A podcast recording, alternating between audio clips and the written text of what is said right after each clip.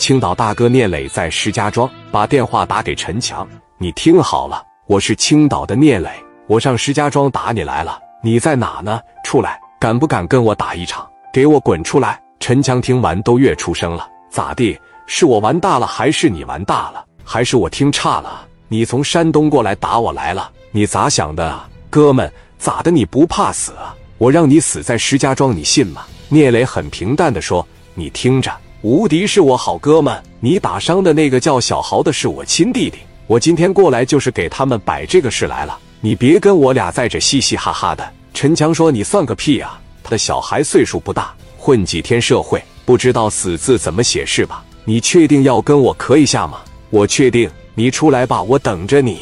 今我要不打死你，老子聂磊这俩字就倒过来写出来。行，正好我今天挺有兴趣。”那我就先打了无敌，再把你们送回山东老家去找你妈。说完电话，啪，这边就撂了。挂了电话，陈强说：“过来，都过来。”院里面那帮人哇哇全过来了。有人从青岛过来打我来了，打电话把兄弟们给我叫上，把家伙事都拿着，再多叫点兄弟，接着上体育大街。这边开始张罗兄弟了，给整了将近五十号兄弟，二十多杆五连发，剩下的兄弟全是小砍刀，而且全是七孔砍。一大帮人在院子里等着。陈强手底下这帮兄弟，十个里边有八个都玩小冰糖，一个个眼神都直勾勾的。刚才打完无敌以后，他觉得没打过瘾，一听说又要干，全部来到陈强家里边了。陈强当时说：“兄弟们，青岛来了一伙人过来干我，我得看看他究竟有多大实力。一会上到体育大街，兄弟们就朝着死里面给我打，听着没？别怕打出事。”争取直接给他送回老家，把腿都给他们掐折，咱就都给他往高速口一扔。都听明白了吧？这帮兄弟在这，你放心吧。强哥，走！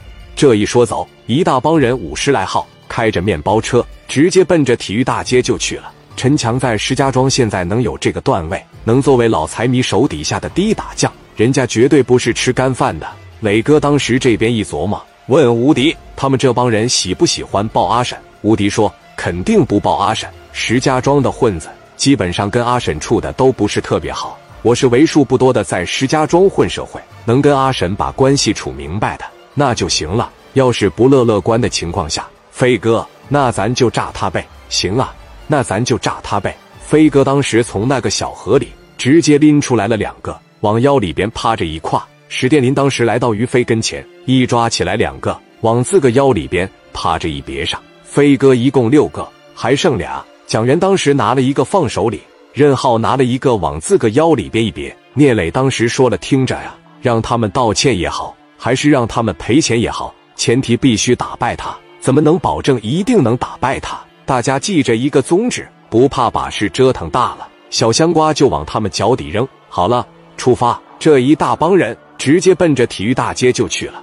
这一会是下午五点来钟，此时石家庄天气逐渐的就要黑了。体育大街后边跟坟地差不多，有个废旧的操场，这个地方就极其的适合火拼。透着皎洁的月光，感觉特别的阴森恐怖。正所谓夜黑风高，杀人之夜，那种恐惧就涌上心头。陈强他们先到的，等了一小会儿。这个时候，聂磊这边也过来，把车往门口一停下。陈强打老远一看，都是小孩。聂磊今年刚二十八。好多兄弟刚二十六七岁，陈强当时瞅着聂磊，又乐出声了，心想：这无敌呀，在石家庄混这么长时间都打不过我，这来一帮小孩，这不找死来了吗？兄弟们掏出来吧，听我的！